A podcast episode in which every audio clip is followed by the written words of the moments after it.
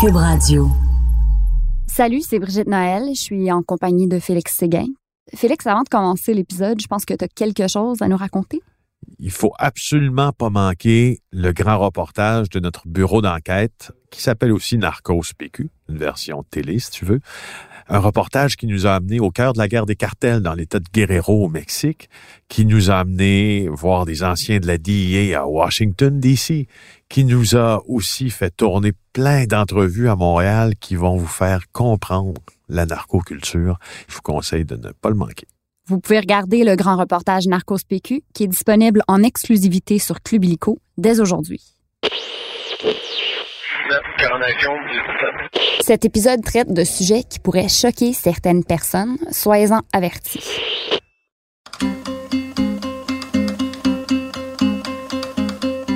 La dernière fois où on a effectué une saisie aussi importante d'héroïne, ça remonte à 2014. Alors, nouvelle saisie de drogue. 80 000 doses d'héroïne. Cette présence accrue de fentanyl. Les cartels de la drogue mexicains sont très bien implantés à Montréal. Je m'appelle Brigitte Noël. Je suis journaliste au bureau d'enquête de Québécois. Et moi, je m'appelle Félix Séguin, puis je suis journaliste au même endroit. Saviez-vous que le Québec est la terre d'accueil de plusieurs des plus gros trafiquants de la planète? Savez-vous qui ils sont? Narcos. PQ. C'est là qu'on va les découvrir.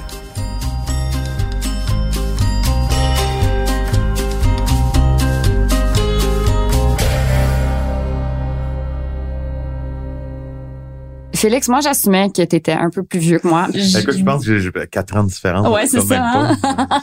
J'allais dire, moi, j'étais vraiment jeune, là, le pilote de Casey. Toi, tu t'en rappelles Ben sûrement non, plus. j'étais, j'étais, j'étais, en tout cas, en 92, c'est ça, Casey? OK, ouais. Donc, euh, moi, en 92, euh, j'étais au secondaire. Alors, euh, Aujourd'hui, on rencontre Raymond Boulanger, un pilote d'avion qui a été impliqué dans la plus grosse saisie de drogue de l'histoire canadienne. euh, ouais, c'était 4 tonnes. C'était 4 tonnes. Lui, il dit 5 tonnes. Lui, hein. il dit 5, mais je pense que En tout cas. son calcul était Écoute, correct. donc, l'affaire de Casey en 92, en résumé, en petit pas long, là, c'est Raymond Boulanger, un pilote qui se décrit lui-même comme un mercenaire. Lui, il travaillait pour les cartels colombiens, il travaillait pour, euh, avec la collaboration et à la demande, si tu veux, de gens de la mafia à Montréal. Et puis, euh, il s'est fait pourchasser pendant une partie de son trajet par les jets de la marine ça a été quand même l'histoire d'un pilote qui a comme accompli quelque chose dans le monde des narcotrafiquants, même si pour lui, c'était quoi, un vol de routine qui a finalement atterri à Casey. Mais Casey, là, C'est en Haute-Mauricie, vraiment nowhere. ouais, vraiment très, très haute Mauricie. Hein? On pourrait dire ça, là. Il y a rien autour de Casey. Alors, il est atterri là avec euh, sa drogue. Puis finalement, ben, euh, ça a très mal tourné tout ça. Come on. Faudrait que je le texte pour lui dire qu'on arrive, mais je sais pas ça, faire. Euh. Raymond. Pour ceux qui connaissent pas Raymond. Raymond Boulanger, je pense que c'est important de le décrire. Puis à l'époque du vol de Casey, il dégageait vraiment une vibe de playboy. Il avait des cheveux volumineux, comme seuls les années 90 ont su produire, un blouson de cuir, la moustache et un sourire de fin renard. Ouais, ouais c'est vrai. Le fameux clin d'œil aussi. Oui, le clin d'œil. Ouais, il y a une vidéo où euh, il entre au palais de justice, il est menotté, mais là, évidemment, comme c'est une saisie historique de drogue, tous les médias sont là, puis on veut le photographier, et puis là, il regarde directement à la lentille. Clin d'œil. Et là, ça, ça fait le tour. de- écoute, ça ouvre tous les bulletins de nouvelles. C'est sûr. Parce que, tu sais, juste aussi, pour ajouter à l'histoire de ce gars-là, tu sais, d'abord, c'est un pilote avant tout. Là, on va le voir là, dans les entrevues. Là, lui, ce qu'il aime, c'est voler. Là. Mais, tu sais, il a travaillé avant de travailler pour, la, pour, pour les cartels. Il a commencé par travailler pour la CIA. C'est une histoire... Moi, je- j'en connais pas d'histoire si rocambolesque que ça, là, de trafiquant. là. Puis on va tout raconter ça, mais en fait, on va le laisser vous raconter son histoire parce que il est en liberté, il habite ici, ouais. à Montréal. Et on est allé le voir. Il habite là-dedans? Ouais. Ah, parfait. Ah, mais non, il y a une borne. Ah, c'est pas grave, c'est pas moi qui paye l'étiquette. Félix est dangereux au volant.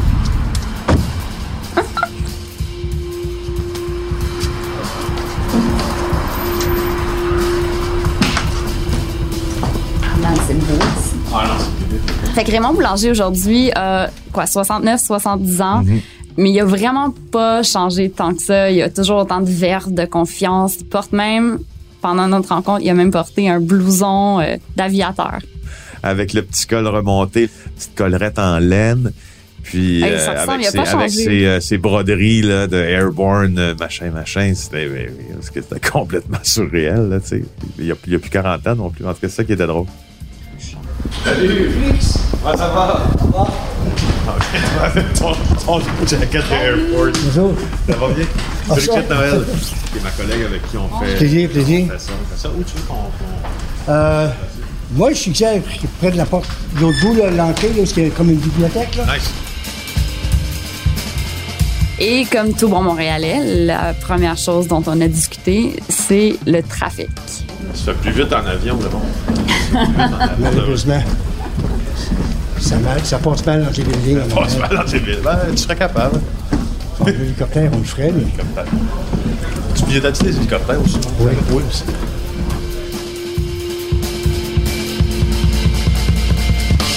province Québec? Ouais. Ah, OK. Ça, Narcos Province of Quebec. Parce que moi, je prends comme postulat de départ qu'on a sûrement, ici dans la province, sans que le grand public le sache, puis moi, je pense qu'ils ne savent pas, mais on a parmi les meilleurs narcos, je Ah. pense, de la planète. Ah, sens- oui, ça, ça, Es-tu- ça- c'est pas mal de bon sens. Ah, ça? ben oui. Oui. Ben oui. J'en- d'accord avec ça? Ben, je les connais. Puis le grand public ne les connaît pas. C'est ça. Moi, ils me connaissent parce que j'ai été pris. Mais j'étais ici, mais ça faisait des années que je travaillais pour les cartels. Hey, on n'a pas des câbles. On a vraiment. On existe en dehors de nos frontières, puis nos petites limites politiques, puis c'est ci, puis c'est ça, les petites chaînes de famille. Réveillez-vous, là. il y a des Québécois très sophistiqués dans, dans le monde des narcos, dans le monde du blanchiment d'argent, dans le trafic d'armes, des gros, là. Comment ça a commencé pour vous? Moi, ça a commencé à l'époque que je finissais ma, ma licence commerciale à Cartierville. Le bonhomme qui était propriétaire de l'école où j'habitais, c'était l'ancien pilote de la Deuxième Guerre mondiale qui connaissait pas mal tout le monde. Et c'était un Chinois d'abord. Puis son associé, c'était un autre Chinois. Puis c'était des pilotes qui ont transporté pour l'organisation de Chiang Kai-shek, des anticommunistes, pas. Puis ça, l'anticommunisme, ben, ça restait pas mal le, le domaine de la CIA. C'était un petit contrat que j'ai fait au début. Puis c'était pour faire les opérations de la CIA. Ce qu'on faisait à ce moment-là. euh, puis on atterrissait sur les digues entre les, les, les chanderies, là, tu sais. La nuit. On évacuait le monde, lui. Oui, on faisait ça la nuit parce que... Là, c'était du pilotage de brousse, là. Oh, oui, c'était Vrai, tout, de jungle, absolument. De jungle. Full brouche. puis on profitait du mauvais temps parce que le mauvais temps, ça nous donnait l'habilité de, de rentrer et sortir du terrain. Puis on avait affaire avec les communistes, naturellement, le Vietcong, tout ce monde-là, ben les autres, ils essayaient de nous abattre.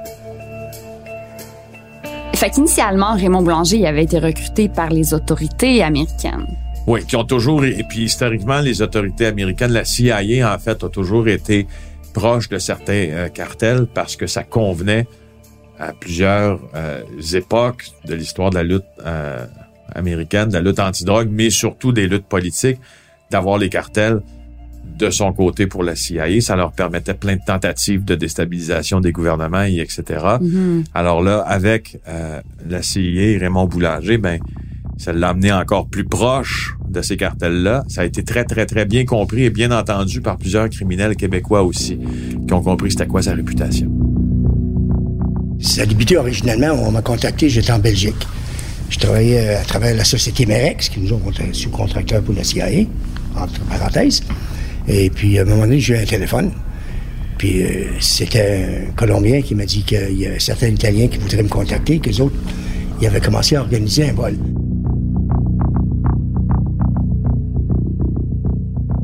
Donc, essentiellement, la pègre voulait faire entrer une quantité faramineuse de coke, 4 tonnes, au Canada, et ils avaient besoin d'un pro ou d'un casse-cou capable de prendre les risques nécessaires pour esquiver les radars et déjouer les autorités.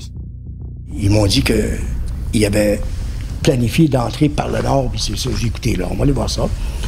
Et puis, euh, je suis venu ici à Montréal, j'ai rencontré euh, mafioso Ouais. en charge de l'affaire. Ouais. Je ne mentionne pas son nom.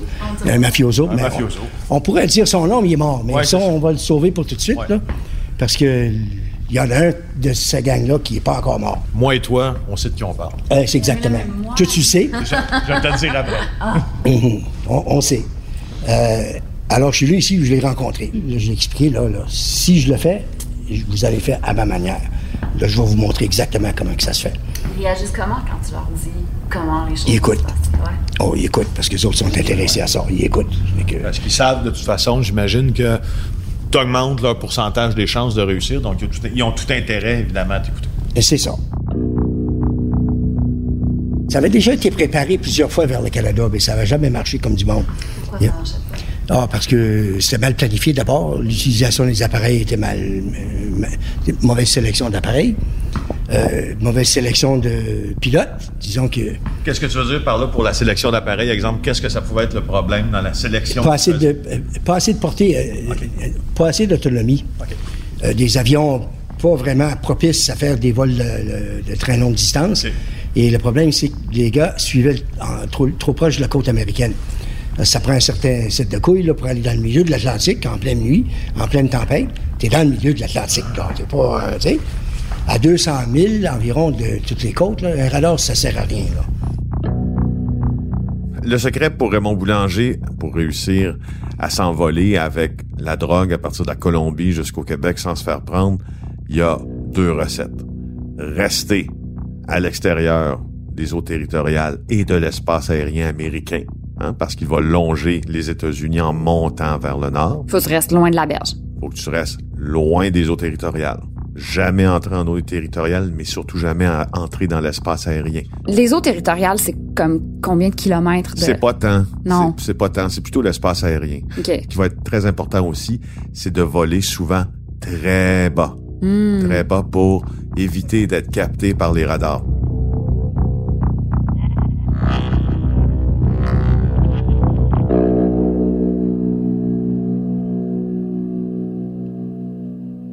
Donc, dans le fond, pour revenir à ce fameux vol de Casey, il planifie un vol direct entre la Colombie et le Québec avec trois autres Colombiens qui, bon, ils vont l'aider à mener à bien ce vol-là. C'est pas une mission facile parce que, d'abord, la cargaison est beaucoup trop lourde Ben oui. ou presque trop lourde pour l'avion. 4 tonnes plus l'essence. L'essence, c'est très lourd. Tout ça est presque trop lourd. Parce que c'est pas censé être un vol direct, là. C'est bien trop long. Ben, l'idée, ben non, c'est ça. Alors, l'idée, c'est de, de pouvoir euh, fournir aussi une capacité au réservoir supplémentaire avec l'essence pour pouvoir voler plus longtemps.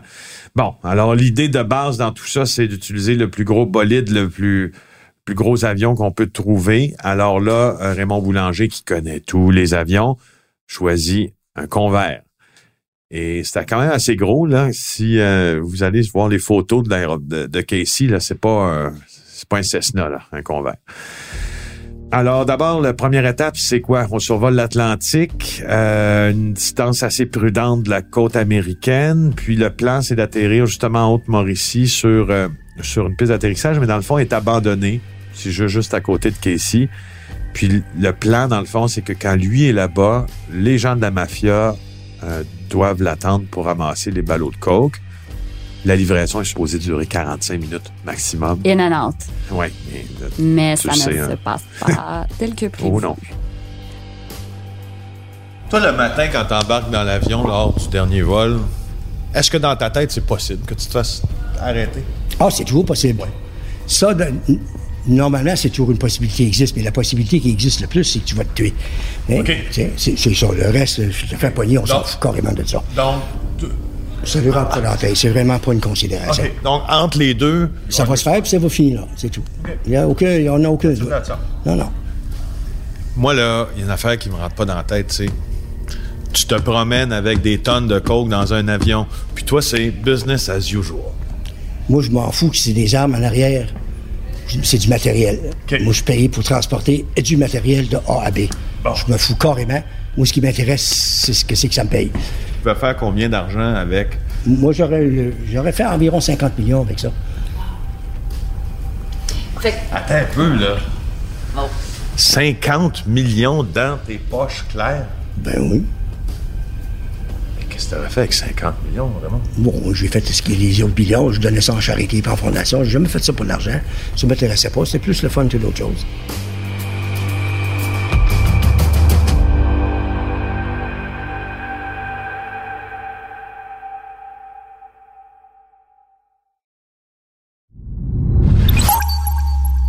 Si tu te fais son périple, il décolle de Colombie, il longe l'espace aérien américain, donc la côte Est et tout ça.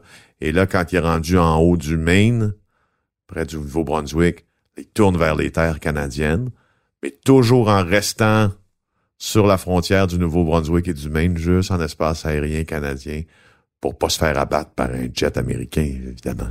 Le vol comme tel est assez réussi, hormis quelques petites embûches. D'abord, il y a les autorités américaines qui le détectent, mais il réussit à les semer. Ensuite, c'est au tour des forces armées canadiennes. Moi, c'est ma partie préférée, celle-là. Ils sont partis de Goose Bay pour aller vers l'est, puis moi, je m'en allais vers l'ouest. Tout ce qu'il y avait à faire, c'est de rester patrouiller à- à- avec pouvoir réduit au long de la côte, là, puis attendre que j'arrive. Ouais. Je m'en venais, là. Hein?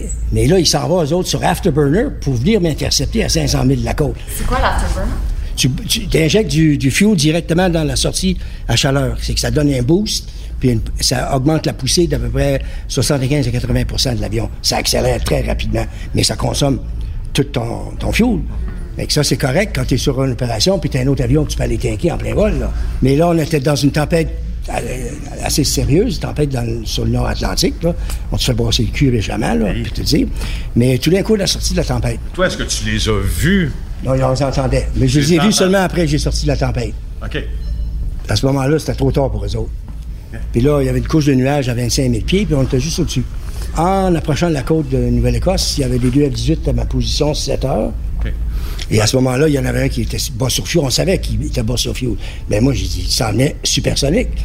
L'afterburner pour nous rejoindre, puis nous, on s'est regardé. Puis là, j'ai checké ma montre, j'ai dit, ce sera pas long, eux autres, là, là. Ils vont avoir très soif. OK, tout d'un coup, il y en a un qui manque de fuel, puis il rentre à Fredericton pour fueler. Puis l'autre ne sera pas là en arrière.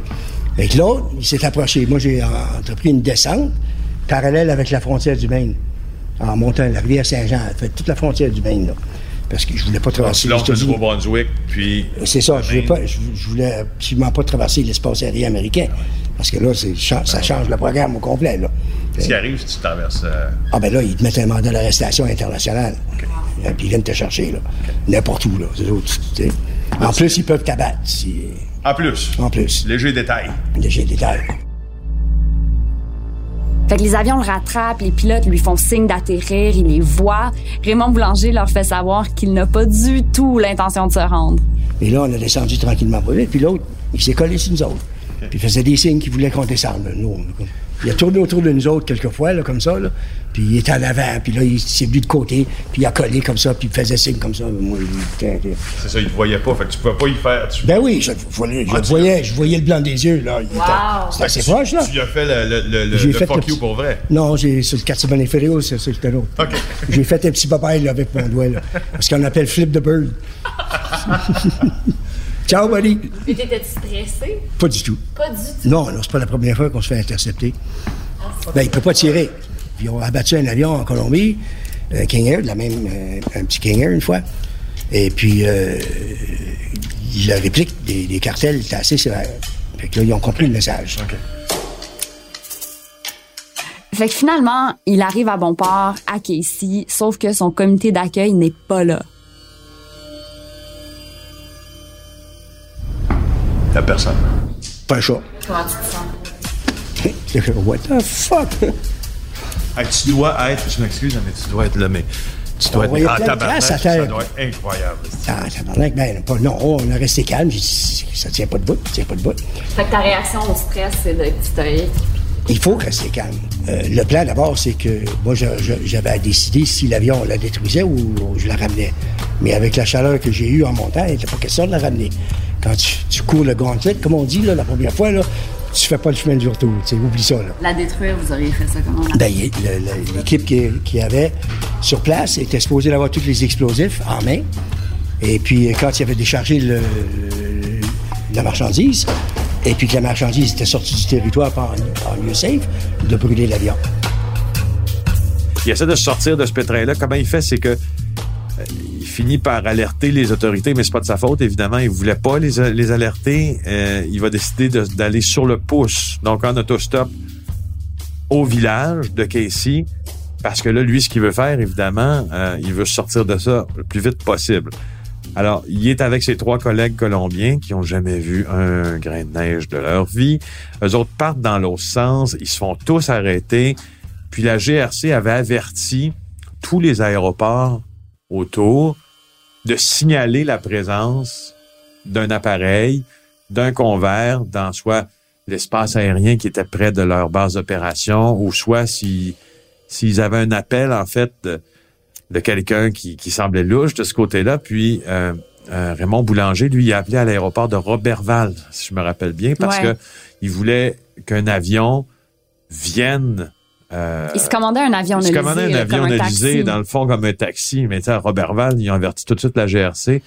Puis, il n'y a pas besoin de te dire que c'est pas, pas eux qui sont venus, là. La police. Parenthèse, ses complices s'étaient sauvés dans la forêt québécoise en plein hiver. Ouais. Ils étaient hypothermiques quand la Ouais. police les a ramassés. exact. Quelle Alors, euh, c'est, ça. C'était une très mauvaise idée. Après tout ça, Raymond Boulanger se retrouve en prison. Ouais, il se retrouve en prison. Il fait face à de très graves euh, accusations. C'était le 19 novembre 1992. Euh, ses complices vont se faire accuser également. Alors, il va être condamné à 23 ans de prison, puis... euh, Il va s'évader combien de fois? Il va s'évader au moins deux fois. En fait, il va s'évader deux fois en 98, en 2002. Puis même pendant ses évasions, il pousse... euh, il pousse le bouchon, Raymond Boulanger, toujours assez loin, hein? Même pendant ses évasions, euh, il va se promener en plein centre-ville de Montréal, euh, où il va retourner à des endroits, voir des gens. En tout cas, mais, Il est très relax. vraiment, pas peur de grand-chose. Est-ce que ça avait déjà été fait, un voyage aussi ambitieux? Oui, ça avait déjà été fait. À plusieurs fois dans le passé, en plus. Mais ça avait jamais été saisi. Par qui? Qui avait fait ça? Raymond Boulanger. Ah, c'était pas son premier. C'était pas son, ben non, c'était pas son premier gros, gros load, là. Il en avait fait plusieurs avant. Il en a fait combien? Oh, plusieurs dizaines. Hmm. Est-ce que 4 tonnes, c'était la plus grosse cargaison? Par non, contre? il avait déjà amené 4 tonnes avant. Je pense qu'il avait déjà amené plus aussi. Puis il y a ses chums qui avaient amené la même quantité aussi. Peux-tu penser, mettons, 4 tonnes? Tu sais, je veux dire, je sais pas, mettons qu'ils font 10, mettons 10 voyages de 4 tonnes, là. Penses-tu à l'appétit insatiable du Québec pour la coke? Mais du Voyons Québec donc, et d'ailleurs, 40. parce que ça Oui, c'est ça. Parce que c'est 40 pas tonnes, là, tu peux, t'écoules pas ça sur la rue Sainte-Catherine, on C'est s'entend. ça.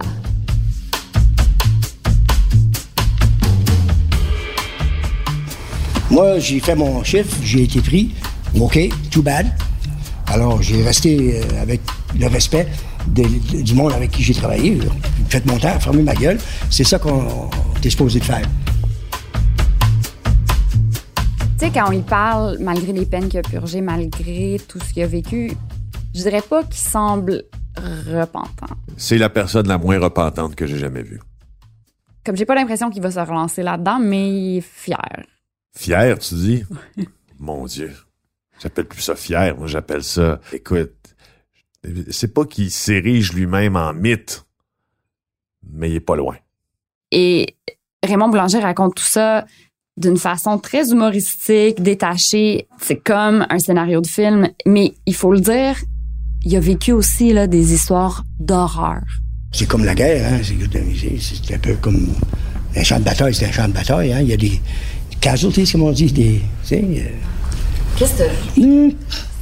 Des choses qui sont. qui C'est mieux de rester indiscret. J'ai vu comment que les cartels, euh, euh, disons, quand ils trouvaient un informateur ou quelqu'un hein, qui nuisait, disons, leurs affaires, un rat, par exemple, euh, les traitements qu'ils subissaient, c'était pas mal euh, exotique.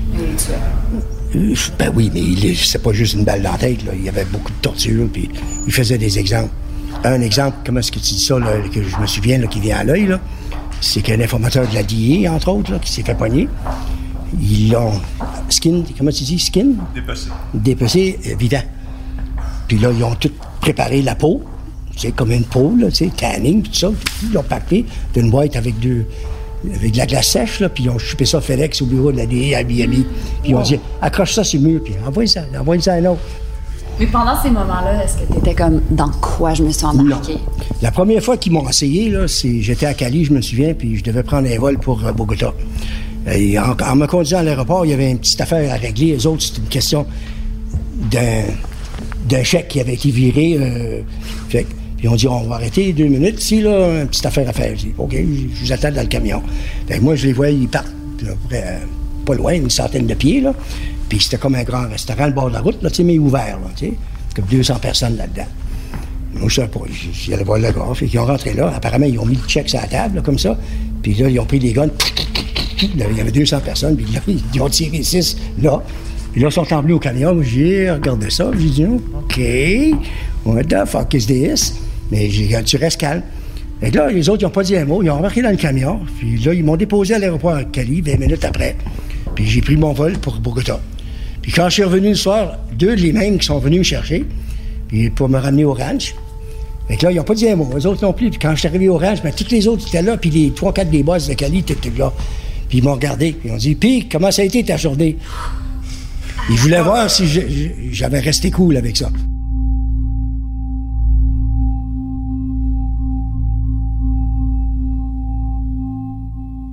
C'est quoi sa motivation selon toi? Moi, je pense que la motivation de Raymond Boulanger est assez claire. C'est L'argent. c'est l'argent, c'est le lifestyle qui va avec l'argent, mais c'est surtout que ce gars-là est né un pilote de brousse, est né un cowboy, et on a l'impression qu'il ne sait pas vivre d'autre chose qu'une vie de cowboy. Je pense que quand ça brasse pas, lui, il est pas content, il est pas heureux, il est pas bien.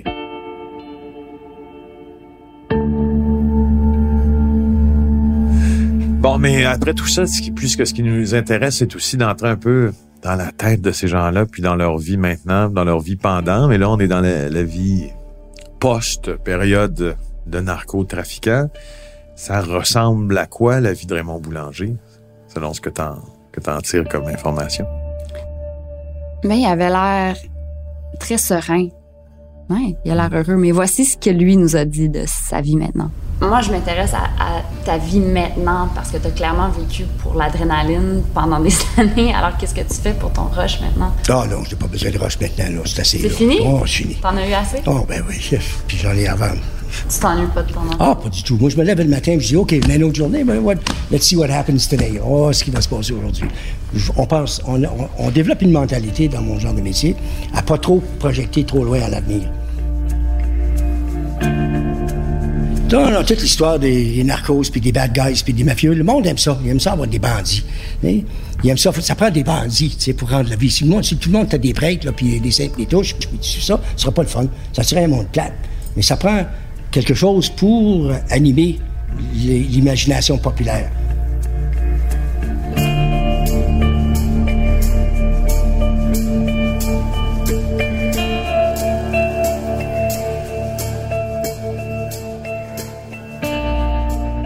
À la lumière de tout ça, j'ai voulu savoir ce qu'il pensait de la guerre contre la drogue. Il n'y a pas de guerre contre la drogue, c'est business. La guerre contre la drogue, c'est du flac. Comme les affaires de cartel. Ils disent le, le cartel de Médine, le cartel de Cali. C'est de la bullshit, ça. Il n'y en a pas de cartel. C'est fabriqué par les médias. La première des choses, là, c'est pour trouver des boogeyman, des bad guys. Des- c'est, la politique américaine. C'est faut qu'il y ait des méchants. Puis faut, s'il n'y en a pas de méchants, on va en inventer des méchants. Ça, c'est pour avoir des budgets, pour acheter des armes, puis acheter des munitions, puis quand on dépense tout ça, ben là, on va en faire d'autres. Le complexe militaire industriel contrôle les États-Unis. Le business, premièrement, des, des- des- des narcotiques, c'est la troisième plus grosse au monde après l'huile, le pétrole puis les armes. C'est, c'est, c'est 500 milliards de dollars minimum par année, le chiffre d'affaires. Puis si vous pensez que les gouvernements internationaux ne sont pas impliqués dedans, ben vous vivez sur une autre planète. La légalisation ou la non-légalisation, c'est toute la bullshit, ça. Quand on enlève le narcotique sur le marché noir, d'abord, ça augmente la sécurité pour ceux qui vont se servir de drogue. Ça diminue les coûts de l'État, ça diminue les coûts vis-à-vis euh, les problèmes médicaux puis les coûts médicaux que ça coûte pour les, causes de drogue. Ça enlève le marché noir là-dedans, ça enlève la corruption. Il faut que ça soit euh, légalisé carrément. Final, c'est tout. Là, les problèmes de drogue arrêtent. Je vous donne le meilleur exemple depuis 15 ans, là, le Portugal, qui ont légalisé la possession de toutes les drogues. C'est fini. Hein? Il y a du monde qui consomme, mais ils consomment en sécurité. Ils consomment avec l'assistance de l'État, puis c'est traité comme des maladies. Comme un problème de santé Un publique. problème de santé publique. C'est un problème de santé publique.